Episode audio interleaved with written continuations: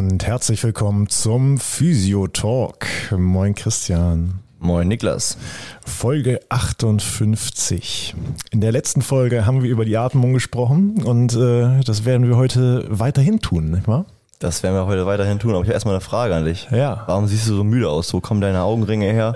Warum sitzt du hier in einem verschwitzten Shirt und deine Pupillen sind auch so groß? Es ist äh, meine, meine Lebensstilhygiene. Ah, die Lebensstilhygiene. Ja, ja, und ich dachte, du siehst gestresst aus. Nein, auf gar keinen Fall. Ob der kommenden Ereignisse. Voller, äh, voller Euphorie tatsächlich, aber ähm, ich habe die letzten Tage wirklich viel gemacht am Schreibtisch. Der verlagerte, oder des, des verlagerten Neo. Hauptquartiers. Ja, richtig. Hier an diesem äh, improvisierten Arbeitsplatz, was früher mal ein Esszimmer war, ähm, jetzt als Arbeitszimmer dient. Ähm, ja, der Sportphysio steht vor der Tür. Und vor der Tür ist äh, ähnlich wie der Nikolaus, der jetzt in zwei Tagen Richtig. von der Aufnahme her ja. ins Haus steht. Ja, jetzt äh, bei Aufnahme haben wir Sonntag, den äh, 4. Dezember und Donnerstag, den 8. geht's los. Also es ist der D-Day steht. Der. D-Day steht ultimativ äh, unmittelbar bevor. Am äh, Dienstagmittag müssen die Skripte gedruckt werden. Bis dahin müssen noch so ein, zwei Kleinigkeiten für die Skripte äh, sicherlich vorbereitet und ausgearbeitet werden. Aber äh, ja, nichts, was unmöglich wäre. Und nichts, was eigentlich ja schon in Anführungszeichen im Kopf ja steht. Also was man ja, Ja. quasi nur noch auf Folie bringen muss und vielleicht nochmal einen schönen Genau. Schliff geben Ja, muss. so ein paar Sachen haben wir gerade nochmal besprochen, so ein paar Kleinigkeiten, so ein bisschen Feintuning. Ähm, dann wird äh, heute Nachmittag und äh, in zwei Nachtschichten vielleicht nochmal ein bisschen was vorbereitet. Und äh, dann geht's los. Vier Tage. Ja, Donnerstag bis Sonntag. Dann bin ich gespannt, was unsere TeilnehmerInnen sagen werden. Bin ich auch sehr gespannt. Äh, meine Vorfreude ist auf jeden Fall riesig. Ähm, wir haben noch gerade ein bisschen, äh, ein bisschen diskutiert über den, über den Einstieg in die Fortbildung. Der wird äh, vielleicht ein bisschen anspruchsvoller. Aber äh, ich glaube, dass das eine wichtige Grundlage ist für alles, was kommt. Ja, nur auf Double Time wird das was vor allem. Aber ich bin mir sehr gespannt. Also ich habe mir gerade die äh, Folien angeschaut, die Niklas für die Zeitslots am Anfang äh, gepackt hat. Und da dachte ich mir so, oh, ich glaube, das ist in vielen Physio-Ausbildungen nicht so großer Bestandteil gewesen. Ja, tatsächlich. Also äh, es wird am Anfang ein bisschen, ähm, und da werden wir den Teilnehmern jetzt gerade nichts erzählen, was sie zu dem Zeitpunkt dann noch nicht wissen, denn die Folge kommt am Samstag raus und äh, die erste Session wird ja am Donnerstag schon stattfinden. Ähm, wir werden in diese Sportphysio-Ausbildung starten mit einem kleinen Exkurs in die Embryologie. Allerdings glaube ich wirklich nur mit dem Teil der Embryologie, der einem wirklich nützlich ist, wenn es um das Verständnis von Zusammenhängen geht. Das ist ja alles schön und gut, aber warum brauchen wir denn überhaupt jetzt die Embryologie für einen Sportphysiokurs?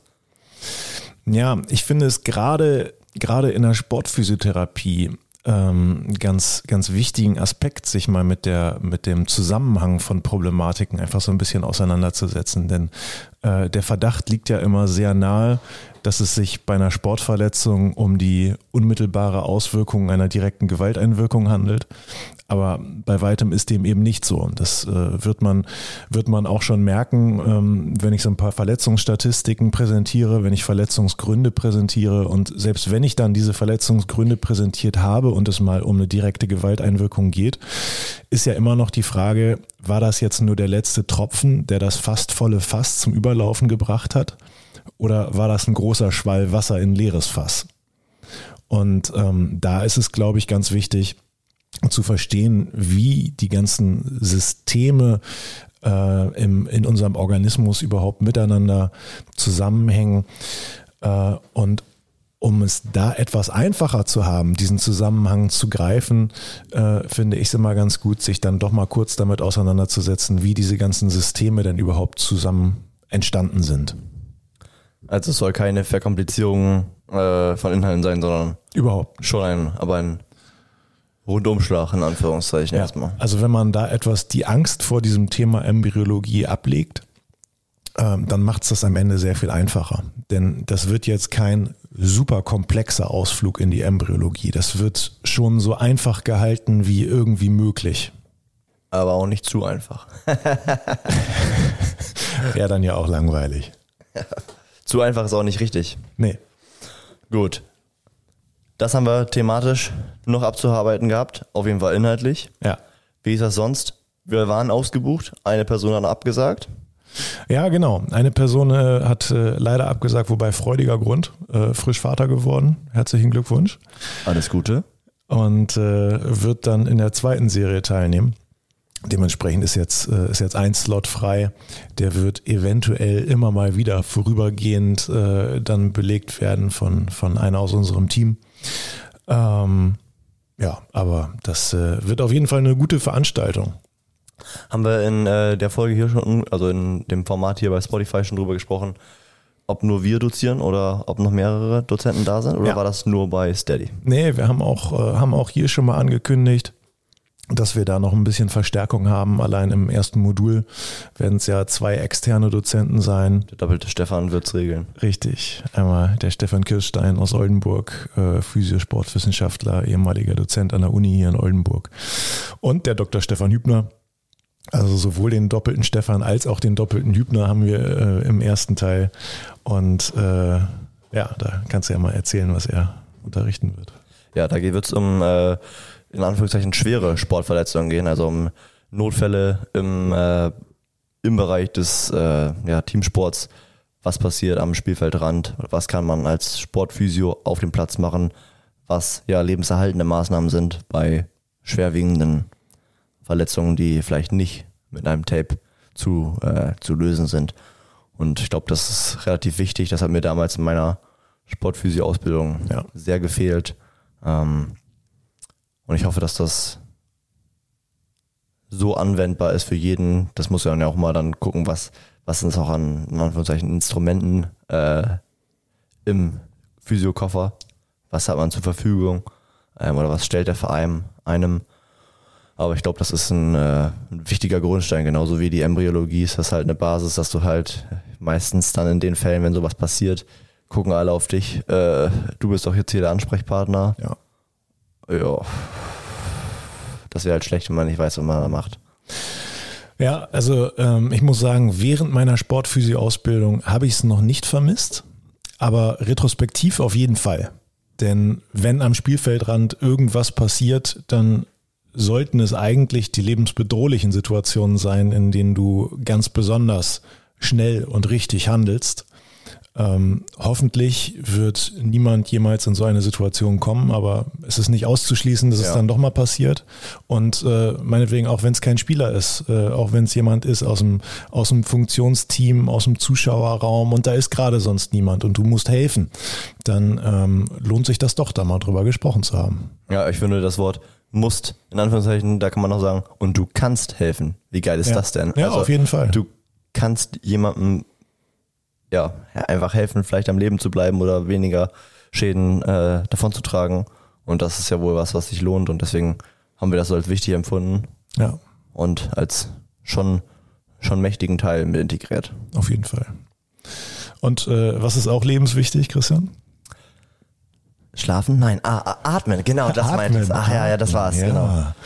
Starke Die Überleitung Atmung. an der Stelle, muss ich Ja, sagen. ist gut, oder? Ja, da bist du, hm, da warst du im richtigen Boot unterwegs. Ja, und über die Atmung wollen wir heute weiter sprechen. Ähm, wir hatten euch bei, bei Insta aufgefordert, uns ein paar Fragen zu stellen, die wir heute nochmal beantworten können. Und äh, ein paar Fragen haben wir da bekommen. Äh, ich möchte mal hier direkt auf meinem Handy die erste raussuchen.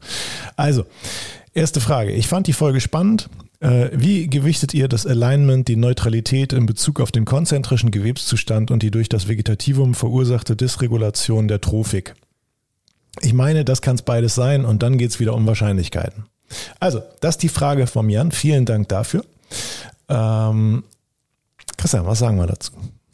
Ja, also wir haben ja schon in der Neutralitätsfolge so ein bisschen über konzentrisch ausgerichtetes ähm, Gewebe gesprochen und haben da ja auch schon festgehalten, oder vielleicht haben wir es auch nicht so gesagt, dass ein stark konzentrisch ausgerichtetes Gewebe ähm, zu einer schlechten Trophik am oder an der Patientin äh, führen kann. Dass das ein Weg der Möglichkeiten ist. Den anderen Weg, den er beleuchtet oder erfragt, Genau, ist eben, dass es ähm, aufgrund einer, einer Dysfunktionalität zu einem konzentrischen Gewebszustand kommt, äh, vielleicht aufgrund äh, erhöhter Stressausschüttung, äh, vielleicht aufgrund einer ähm, erhöhten ähm, Aktivität der, äh, der Alpha-Motoneurone. Ähm, ja, das wären, das wären verschiedene Möglichkeiten. Ähm, so, und äh, wie setzen wir das nun also in Kontext zueinander? Und da finde ich es ganz wichtig, nochmal darauf hinzuweisen, dass äh, wir als Therapeuten ja immer noch die Möglichkeit haben, zu differenzieren, woher kommt denn das eigentlich? Ja. ja? Ich, ich wollte schon nicht darauf antworten mit, ist kontextabhängig, aber ist es ja irgendwie dann wieder doch. Ja. Man muss halt schauen, was für ein, ja, was für jemanden hat man da gegenüber sitzt. Was ist die, wo kommt's her? Richtig, ja. Also äh, das, das, das können wir einfach nicht generalisieren. Also etwas, was wir generalisieren können, ist, dass es ein gewisses biomechanisches Optimum gibt oder eine Range von biomechanischem Optimum. Ja. Dass es sicherlich eine gute Sache ist. Und äh, dieses biomechanische Optimum kann natürlich auch über, über andere Dysfunktionen beeinträchtigt werden. Aber dann liegt es eben an uns, das herauszufinden. Da haben wir im Vergleich zu anderen Berufsgruppen natürlich auch ein gewisses Know-how mit an die Hand gegeben bekommen und können uns das über verschiedene Fortbildungen auch immer wiederholen. Und ähm, ich denke, das ist halt dann, dann wichtig, da sich breit aufzustellen, was das Repertoire der, der Testung oder der, des Herausfindens betrifft. Und dann nicht nur eine Keule schwingen zu können und zu sagen, ich muss jetzt mit jedem dies machen oder mit jedem das machen, ja. ähm, sondern halt variieren zu können in seinen Auswahlmöglichkeiten aus seinem schönen Blumenstrauß. Aber ich glaube, die Herausforderung ähm, ist dann tatsächlich bei uns therapeutisch, äh, nicht den Blick fürs große Ganze zu verlieren und sich äh, nicht darin zu verlieren, jetzt nur noch auf die Haltung zu gucken. Ja. Ja, und das nur noch im Therapieraum machen zu wollen, genauso aber auch nicht nur zu schauen, äh, über welche Dysfunktion diese Haltung denn jetzt so ist, wie sie ist, und das quasi nur noch passiv machen zu wollen. Also da brauchen wir, brauchen wir letztlich in der Regel brauchen wir beide Herangehensweisen, aber wie du schon sagtest, am Ende ist es dann doch kontextabhängig. Es kann ja sein, dass ich jemanden habe, der hat keine zugrunde liegenden Dysregulationen, ähm, aber äh, bewegt sich auch nicht. Ich finde das mal witzig, es kommt ja auch ein bisschen immer darauf an, was für einen Input man gerade bekommt. Und ähm, ich weiß noch, äh, nach der internen Fortbildung, die wir gemacht haben bei uns in der Praxis mit Atmung und Neutralität, ähm, lagen zeitweise drei PatientInnen gleichzeitig im Sportraum und haben halt geatmet. Ähm, und ich würde sagen, diese Welle ist auch wieder ein bisschen abgeebbt. Ähm, natürlich macht jeder, jede noch was davon, aber es ist nicht mehr so, dass es quasi der kranke Bias quasi ist, dass man jetzt auf einmal komplett nur noch das macht. Ja. Und jetzt zum Beispiel, Maike war jetzt gerade bei der Kranio, äh, ich glaube drei oder zwei. Äh, Teil drei. Ja. ja. Und äh, ist halt natürlich wieder komplett geflasht nach Hause gekommen. Ja. Und macht jetzt halt wieder viel da. Und das ist, glaube ich, halt dieser klassische Postfortbildungsmoment, wo man halt neues Wissen getankt hat, dass man dann halt verstärkt darüber ja. Ähm, versucht, auch Probleme zu erklären. Ähm, und dann, ja, möglichst viel zu wissen und dann das Richtige rauszusuchen, ist, glaube ich, die Schwierigkeit. Ja, ist ja auch nachvollziehbar, denn wenn du irgendwas Neues lernst, dann macht das erstmal sehr viel Spaß und dann macht es auch sehr viel Spaß, das anzuwenden und zu sehen, wie das dann vielleicht auch funktioniert. Aber ich finde, noch mehr Spaß macht es dann eigentlich, das Neuerlernte in das Gesamtrepertoire einzubetten, äh, in Kontext zueinander zu setzen und alles zu einem Gesamtbild zusammenzufügen. Also das macht mir zumindest immer den größten Spaß. Der klassische Lego-Bausteinkasten. Da, richtig, da richtig. hat der kleine Niklas früher auch immer mit viel mitgespielt. Ja, tatsächlich. War äh, äh, Großteil meiner Kindheit äh, spielte sich mit Lego-Steinen ab. Das war auch Weltklasse. Kann ja. man nichts anderes. Ja. Also gegen, wer was gegen Lego sagt. Hat keine Ahnung. Hat wirklich kein, am Leben vorbeigelaufen. Hat wirklich auch keine Jugend gehabt. eine, eine, der, eine der coolsten Sachen. Ja. Muss man auch mal ein bisschen in der Fortbildung äh, einbauen vielleicht. Ja. Eine Stunde Lego bauen alle zusammen jetzt hier heute. vielleicht mache ich das Samstagnachmittag. Mal schauen. Ja. Gut, aber wir wollen zur nächsten Frage. Ja, genau. Ich, oder? Und die nächste Frage war, ähm, wie wir ähm, uns, ja, wie wir die Atmung betrachten im Zusammenhang mit einer, ich glaube, Eisenmedikation wurde da gesagt. Und da ist natürlich dann jetzt wieder die Frage, was ist denn mit den Eisenmedikamenten gemeint? Also ist jetzt eine Substitution äh, von Eisen im Zusammenhang mit einem, mit einem Eisen, mit einem diagnostizierten Eisenmangel gemeint oder mh, was ist quasi der Sinn oder der, der Hintergrund der Frage? Ja, also ich habe es äh, ich hab's im Grunde genommen so interpretiert, dass es hier um eine Eisensubstitution geht. Die diagnostiziert wurde oder die einfach so gemacht wird. Tja, das wäre halt, das, das, das wäre halt schon mal wichtig zu wissen. Offen, ja. Weil wenn man das nicht weiß, dann äh, jetzt kann man sagen, ja gut, wenn du einen Eisenmangel hast, dann wirst du schneller atmen wahrscheinlich, weil dir halt ähm, ja, Transportstoffe fehlen, um den Sauerstoff äh, zu transportieren. Aber wenn du jetzt, sag ich mal, ausreichend bist und sagst, ich fange jetzt einfach mal heute an, äh, mir, keine Ahnung, gehe ich zum Arzt und lass mir eine Eiseninfusion ähm, legen, weißt du, das war halt meine Schwierigkeit bei der Frage. Mhm. Ja, also generell ist ja bei einem Eisenmangel auch noch immer die Frage zu stellen, woran liegt es denn? Liegt es daran, dass das Eisen nicht resorbiert werden kann aus der Nahrung oder liegt es daran, dass es nicht eingespeichert werden kann?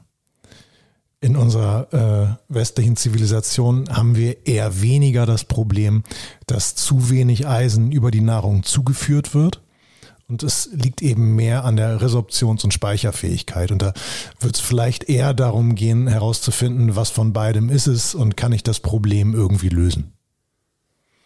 Und ich denke, das ist dann auch, ähm, ja, fast alles, was wir jetzt in dem Zusammenhang da schon zu sagen können, weil wir ja sonst so ein bisschen ins Blaue hinein äh, raten, worauf genau. die Frage abgezielt hat. Genau, aber da kann, kann gerne nochmal eine Frage hinterhergeschickt werden, Absolut. dann können wir in der nächsten Folge nochmal drauf eingehen. Also es wird sicherlich auch noch ein, äh, eine Folge geben, Atmung Teil 3. Ähm, müssen wir mal gucken, ob das dann direkt die Folge 59 ist oder auch erst die 60. Schauen wir dann. Jetzt kommt ja die stressige Weihnachtszeit. Ja. Wenn meine Klausur geschrieben ist, dann ist alles wieder ein bisschen entspannter für ja, mich. also bei mir ist die Weihnachtszeit nicht ganz so stressig. Da kommt jetzt erstmal der Sportphysio. Äh, da ist jetzt noch ein bisschen Vorbereitung dabei und danach äh, trudelt das Jahr so langsam aus bei mir. Der Sportphysio ist dein Weihnachtsfest. Das ist, äh, so kann man es äh, eigentlich sagen, ja.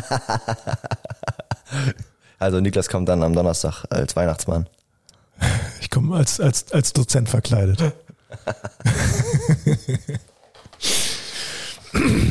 Gut. Okay, eine Frage haben wir noch. Die dritte Frage. Hast du die auf deinem Handy gerade offen? Äh, nee. Äh, aber ich kann sie aus dem Gedächtnisprotokoll wiedergeben. Das ist stark. Ja. Ähm, also die Frage war, wie wir zum Einsatz äh, von Atemtrainern stehen, also Atemtrainer, die mit Widerstand und App gestützt arbeiten ähm, und äh, eben so als, als Mundstück eingesetzt werden. Ja, also so, eine, so ein Atemtrainer wurde da beschrieben und die Frage war, wie wir zum Einsatz dieser Atemtrainer bei Sportler, aber auch bei jedermann stehen. Und jetzt ist natürlich wieder ähm, so ein bisschen die Frage, was möchtest du damit erreichen? Möchtest du jemanden ähm, erstmal nur dazu bringen, sich regelmäßig mit Atmung zu beschäftigen? Mhm. Möchtest du jemanden jemandem anweisen, in Anführungszeichen, dass er jetzt gegen Atemwiderstände atmen soll? Möchtest du jemanden dazu bewegen, durch den Mund äh, auch im Alltag zu atmen? Das sind halt auch Fragen, die man sich dann wieder stellen muss, so ein bisschen, finde ich, bevor man sich der Frage nähert. Oder wenn man sich der Frage mhm. nähert. Mhm. Ja, also äh, wenn es darum geht, sich einfach mal mit Atmung auseinanderzusetzen, äh, gute Sache. Ja, und ähm, bei diesen beschriebenen Atemtrainern, die dann auch mit einer App arbeiten, da siehst du dann eben auch das ungefähre Atemvolumen. Äh, das Ziel ist also ein großes Atemvolumen zu erzielen. Um großes Atemvolumen zu haben, äh, musst du den respiratorischen Apparat natürlich so einsetzen, wie er konzeptioniert wird. Ansonsten schaffst du dieses große Volumen nicht. Das heißt, du hast insgesamt auch eine, eine gute Mobilisation dabei. Also das ist sicherlich ein, ein guter Punkt an der ganzen Geschichte.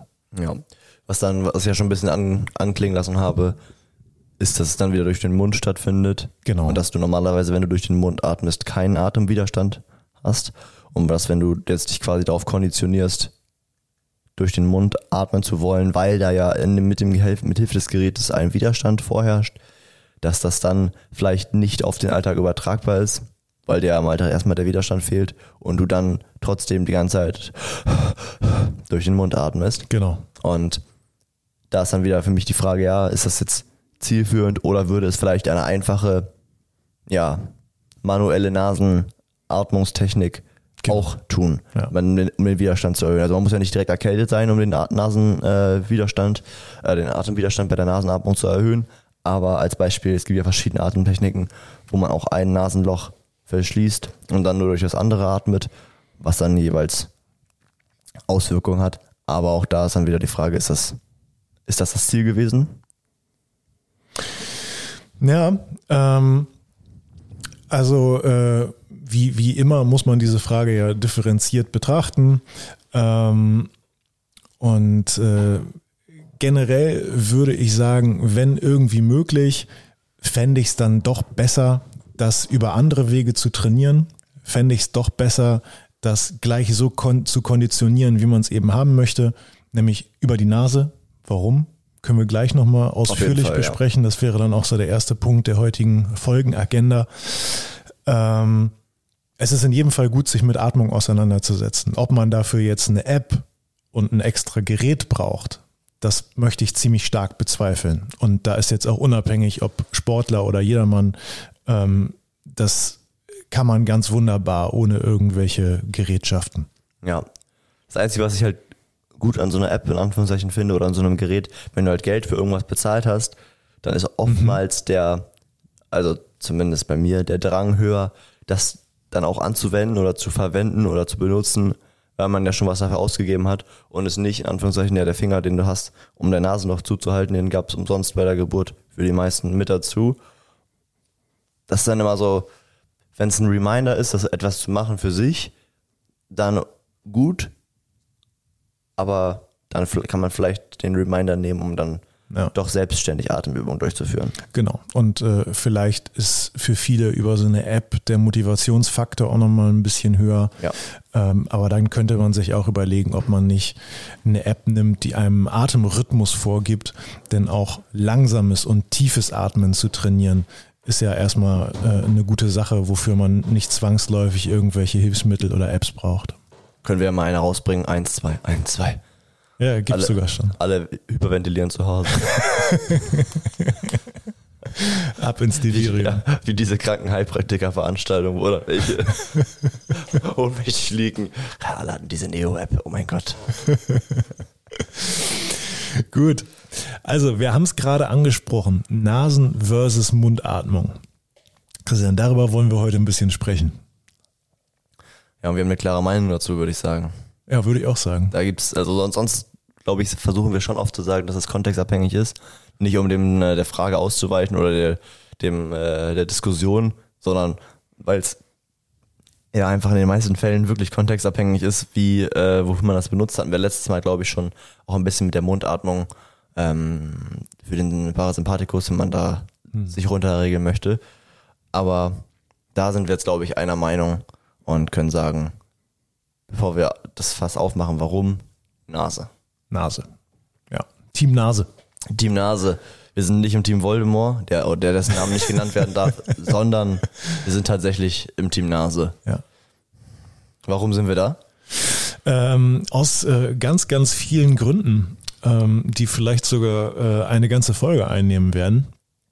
Ähm, also zum einen ist, glaube ich, relativ allgemeingeläufig, äh, dass es gut ist, durch die Nase zu atmen, weil die Nase die Luft vorwärmt, weil die Nase die Luft schon mal reinigt vor vor äh, groben Verunreinigungen, vor Partikeln, aber auch vor Bakterien. So, das ist erstmal eine gute Sache und das weiß eigentlich jeder, aber da gibt's eben noch deutlich mehr. Genau. Was wichtig ist und was ja gerade schon so ein bisschen mit der Frage auch thematisiert wurde, ist, dass die Nasenmuscheln, die drei Nasenmuscheln, also die Concha nasalis, superior bis inferior, eben ähm, eine Atemwiderstand bilden, der eigentlich ja auch dafür da ist, ja, da ist dann Schleimhaut, die vergleichsweise wie bei einem, bei einem, bei einem Darm quasi bei der Oberfläche mit Zotten einfach vergrößert wird über ähm, diese Knochenlamellen, die da mit der Schleimhaut überzogen sind und dann mehr angefeuchtet werden kann, mehr gereinigt werden kann, aber halt auch einen wichtigen Widerstand bilden, um in Anführungszeichen wirklich pulmonal zu atmen und nicht abdominal. Genau, und das ist, äh, wenn wir das mal vor unserem innerlichen Auge äh, mal kurz visualisieren wollen hier im Format Podcast, Oh ja. ähm, wenn wir uns vorstellen, wir atmen durch den Mund ein, dann strömt die, äh, strömt die Luft also über unsere große Mundhöhle ein und muss dann also nur noch durch unseren Rachen in die Luftröhre und zack ist in der Lunge. Also da ist relativ wenig Widerstand, der überwunden werden muss. Wenn wir uns das Ganze mal vorstellen, Nasenlöcher, erstmal sehr viel kleiner. Dann haben wir eben die Conchia nasales, die schon mal einen deutlichen Widerstand, äh, Widerstand abbilden. Der Weg ist auch noch mal länger, ja, von der Nase runter bis zur Luftröhre. Ähm, das heißt, wir müssen sehr viel mehr Kraft aufbringen, um die Luft überhaupt erstmal in unsere, in unsere Lunge aufzunehmen, damit die Luft überhaupt erstmal in unsere Lunge einströmt. Und äh, je mehr Kraftaufwand wir brauchen, desto größer wird letztlich auch die Bewegung, die wir machen. Ja, und so desto besser sind auch die Chancen, dass es eben ähm, ja, tiefe Atemzüge werden und nicht so ein Gehechle. Das muss man sich auch einfach nur bei, da kann man auch ins Extreme gehen, schwer Atemerkrankten anschauen, wie, ähm, wie stark quasi da die ganze Form des Thorax mit all den und auch des, des Abdomens ja mit all den Muskeln, die dafür da sind, die Atmung zu regulieren oder mit, mit zu beeinflussen, wie sich das verkümmert darstellt. Also wenn man sich das mal im Krankenhaus anschaut, wie wie die Leute da dastehen. Das ist natürlich ja auch Lifestyle bezogen bestimmt, aber halt auch über die Atmung werden halt auch einfach, ja, wird einfach auch Training betrieben. Mhm. ist ja kontinuierliches Training, wenn du gescheit gegen Widerstand atmest. Ja, auf jeden Fall. Und dazu kommt ja noch, dass die, wir diesem in Anführungszeichen nasalen äh, Zyklus oder Rhythmus unterliegen, dass die Schleimhäute wechselseitig anschwellen und abschwellen. Mhm.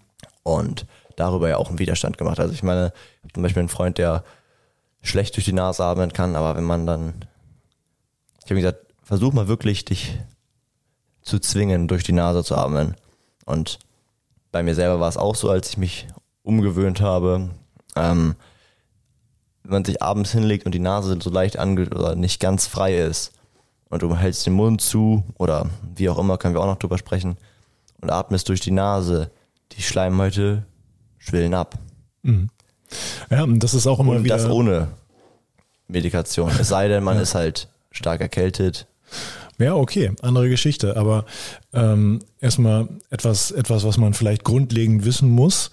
Ähm, wir haben eben in unseren Nasenschleimhäuten oder unter unseren Nasenschleimhäuten haben wir auch Schwellkörper, die dafür sorgen können, dass die Nase eben dicht wird. Ja, und äh, warum? Wird die Nase dicht. Es ist ja letztlich eine Schutzfunktion. Wir haben ja eben gesagt, wenn wir durch die Nase atmen, dann werden darüber ja auch Fremdpartikel rausgefiltert, Bakterien schon mal bekämpft. Das ist eine, eine erste Barriere. Ja, und ähm, wenn der Körper Gefahren einstufen soll, dann ist ja immer die Frage, was ist der Referenzwert?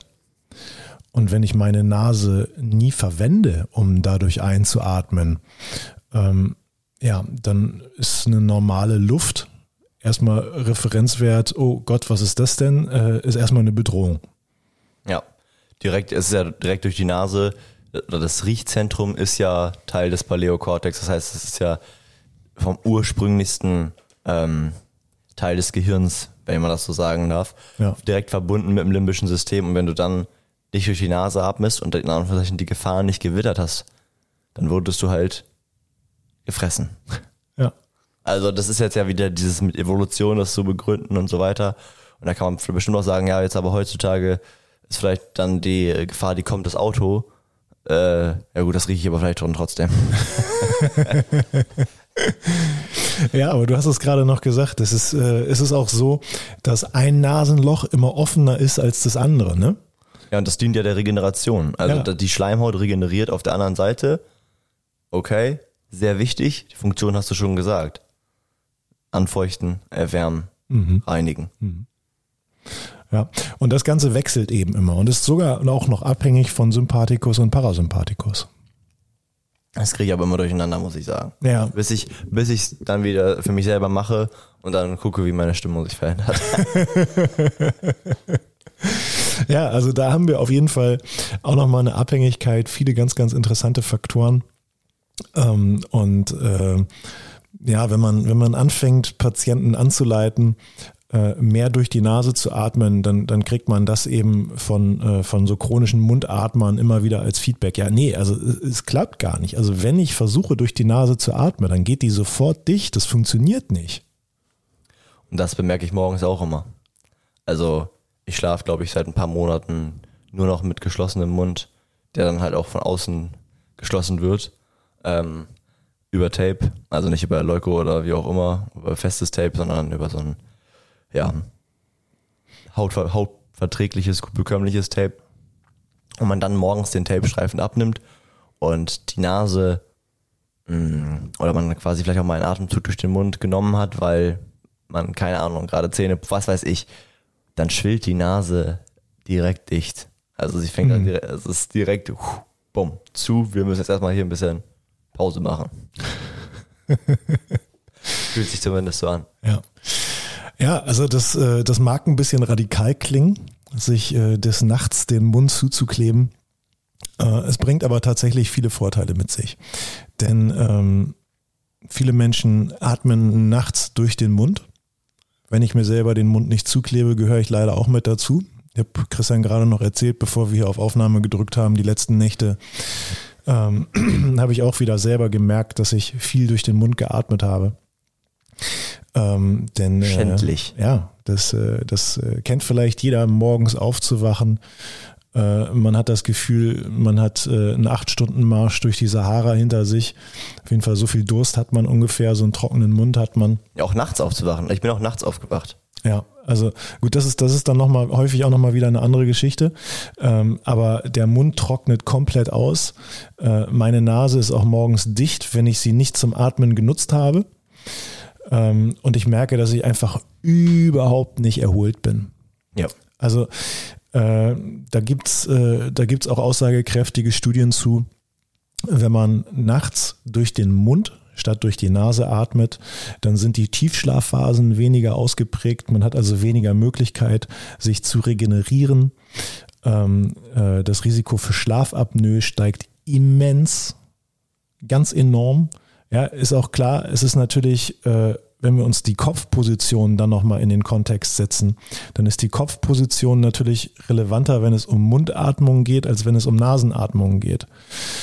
Ähm, und das ist, das ist natürlich auch ein großes Problem. Ne? Schlafapnoe führt zu einer, zu einer miserablen Schlafqualität. Die Sauerstoffversorgung ist auch viel, viel besser, wenn wir durch die Nase atmen. Warum, wieso, weshalb, wollen wir nachher nochmal drüber sprechen. Ähm, und das sind alles Gründe, warum wir eben deutlich bessere Tiefschlafphasen haben, wenn wir nachts durch, den, durch die Nase atmen und nicht durch den Mund. Also äh, wenn ich dann mal ganz wenig Zeit habe äh, nachts zum Schlafen, äh, spätestens dann klebe ich mir wieder einen Mund auf den, klebe ich mir wieder ein Tape auf den Mund. Aber eigentlich habe ich das eine Zeit lang auch so gemacht, wenn ich, auch wenn ich nachts sieben bis acht Stunden zur Verfügung hatte. das sollte ich vielleicht mal wieder einbürgern. Wie gesagt, mein Mund ist morgens immer an sich klebrig von der, vom Tape. Also ja. das ist dann, müssen auch kurz die Lippen einmal mit geputzt werden. ja, das ist tatsächlich das, was mich so ein bisschen nervt dabei. Also äh, wir benutzen da beide, äh, beide äh, das, das gleiche Produkt. Äh, das ist so ein, ja, so ein Kleber aus dem, aus dem äh, Medizinalbedarf, ne? Äh, so ein chirurgisches Tape. ist ziemlich hautfreundlich, aber die, die Kleberückstände hast du am nächsten Morgen trotzdem auf den Lippen. Ne? Schlimmer wird es, wenn dann die Bartstoppeln so ein bisschen durchkommen. Ja, da habe ich dann immer die ganz großen Probleme mit. Ich habe ja noch ein bisschen mehr Bart. Äh, und insbesondere der mittlerweile ausgeprägte Schnurrbart äh, stört da ein bisschen.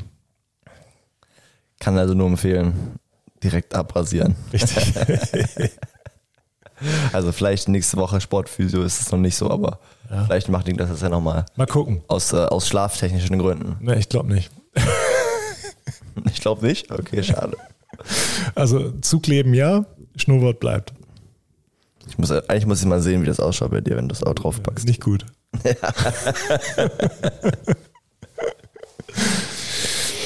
ja. Äh, ja, und dann gibt es noch weitere Faktoren, ne? Die von der, die, die Nasenatmung der Mundatmung überlegen hat? Oder wo möchtest du mich gerade hinführen? Ja. Äh, ja, wir können, glaube ich, sogar noch ein bisschen beim Schlaf bleiben. Da würde ich aber dann den äh, Viszeraldozenten von der INOM doch nochmal hier ins Boot holen. ich habe gerade noch mal einen getroffen auf der Straße, der Echt? Ja, perfekt. Ja. Warte.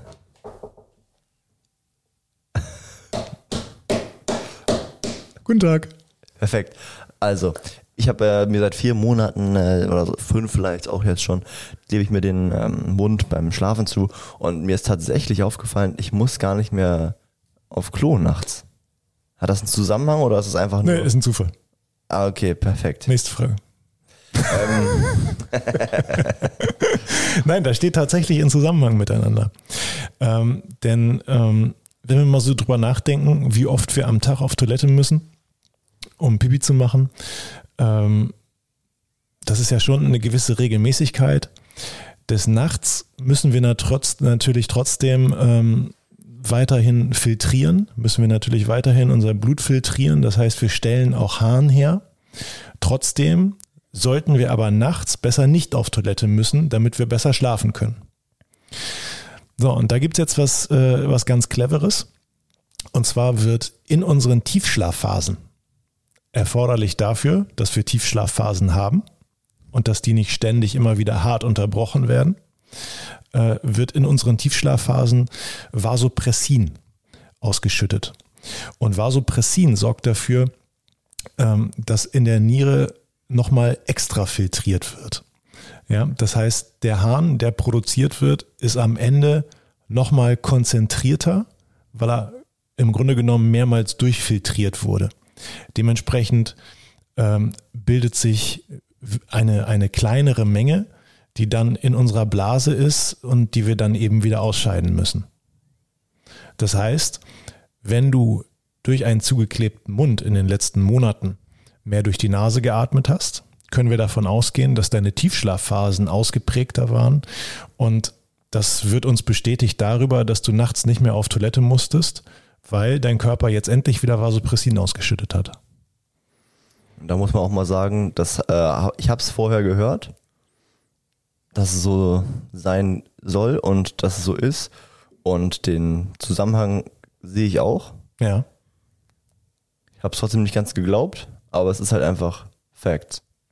Ja. Also Ausprobiert und intern, für wahr die, empfunden. die, die interne Evidenz ist ebenfalls gegeben, würde ich sagen in dem Fall. Ja. Was kann man noch beobachten? Ähm, was man noch beobachten kann, ist, dass die, äh, dass die ähm, Sauerstoffaufnahmekapazität steigt, wenn wir über die Nase atmen. Und da sprechen wir jetzt auch über den, über den ganz normalen Alltag. Also das wird insbesondere dann interessant, ähm, wenn es um Ausdauersportler geht. Du meinst also auch regenerat regenerative Fähigkeiten. regenerative Fähigkeiten, ähm, aber auch vielleicht äh, die Fähigkeit dazu, eine, eine aerobe Ausdauerleistung möglichst lange erbringen zu können. Aber das ist schwer. Finde ich. Das ist wirklich schwer, das ist, äh, das ist einfach eine Trainingsfrage. Ja, es ist so, dass wir bei der Nasenatmung eine verbesserte Sauerstoffaufnahmekapazität von bis zu 30 Prozent erzielen können. Und das ist ja dann doch eine ganze Menge. Ähm, es ist allerdings auch so, dass wir, wenn wir, wenn wir jetzt mal versuchen, loszulaufen, gehen wir jetzt mal von, von einem Lauftraining aus. Wenn wir jetzt versuchen loszulaufen und nur noch durch die Nase zu atmen, fällt uns das erstmal sehr, sehr schwer. Und der Punkt, wo wir versuchen, wieder durch den Mund zu atmen, der wird wahrscheinlich relativ schnell kommen, wenn wir das sonst nicht machen. Das äh, kann ich auch bestätigen. Ja. Also es erfordert relativ viel Training, aber wenn man es dann mal umgesetzt hat, dann stellt sich äh, ja vielleicht so nach ein, zwei Wochen, äh, wenn man es wirklich konsequent verfolgt, äh, wenn man es ein bisschen seltener macht, dann dauert es vielleicht auch länger, äh, dann stellt sich aber tatsächlich eine Leistungssteigerung ein. Ja, ich habe das im Sommer viel gemacht, als ich jetzt hier nicht im Fußballbetrieb war ähm, und dann laufen gewesen bin, im Urlaub. Das ist halt einfach am Anfang tödlich anstrengend, wirklich. Also es Ja. ist unfassbar. Und man fühlt sich halt immer erstickt. Und wenn man dann nicht allein läuft und dann mit jemandem zusammenläuft, der doch mal durch den Mund atmet, du bist schon am Limit. Es Ja. kann auch an 40 Grad Temperatur gelegen haben, die da vorgeherrscht haben. Aber das war schon eine krasse Kombi. Ähm, aber auch gerade danach, man konnte halt einfach so wieder in den Trainingsbetrieb hier einsteigen, ohne zu denken, oh, ich bin aber jetzt nach einer halben Stunde kaputt. Natürlich in der Spielsportart habe ich es ja nicht geschafft, nur durch die Nase zu atmen. Aber auch da ist dann ja in der Regenerationsphase geht der Mund automatisch zu und du atmest durch die Nase Ja. und bist wieder am Start direkt. Was wir auch, glaube ich, noch sagen könnten, ist ja dann 10% ähm, mehr Stickstoff bei Nasenatmung ähm, durch die Nasen, unsere Freunde Nasenmuscheln, äh, Nasenmuscheln wollte ich schon sagen, Nasennebenhöhlen ausgesetzt äh, oder freigesetzt werden und ähm, dass das ja auch zu einer Vasodilatation führt. Genau. Blutdruck geht runter. Ja. Ja. Und äh, dadurch wird natürlich dann auch letztlich in den Alveolen Jetzt joggt hier einer vorbei, pass auf, jetzt schau rein. äh, Mund. Ganz eindeutig. Ja. Ja. Ähm, ja, wir sind hier direkt im Erker, direkt im Fenster mit äh, feinstem Blick auf die Straße. Da sieht man, sieht man jeden Sportler, der vorbeikommt. Jeder, jeder Sportler muss morgens an dieser Straße vorbei. Ja, ist äh, zentral gelegen. Ist zentral gelegen. Ja, kann man nicht anders sagen. Ähm, I'm sorry. ja, also führt natürlich auch in den Alveolen dazu, äh, dass, äh, dass die Sauerstoffaufnahme des Blutes sich nochmal verbessert.